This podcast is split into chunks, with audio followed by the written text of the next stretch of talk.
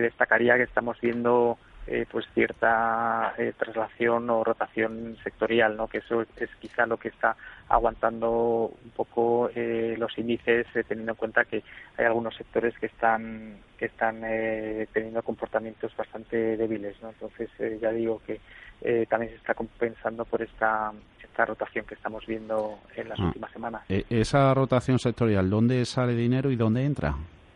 Bueno, pues eh, yo diría que en banca, eh, la banca está eh, comportándose bastante bien en las últimas semanas, también las materias primas. de hecho, hoy, por ejemplo, los dos valores que más suben en, el IBEX son Acerinox y, ArcelorMittal.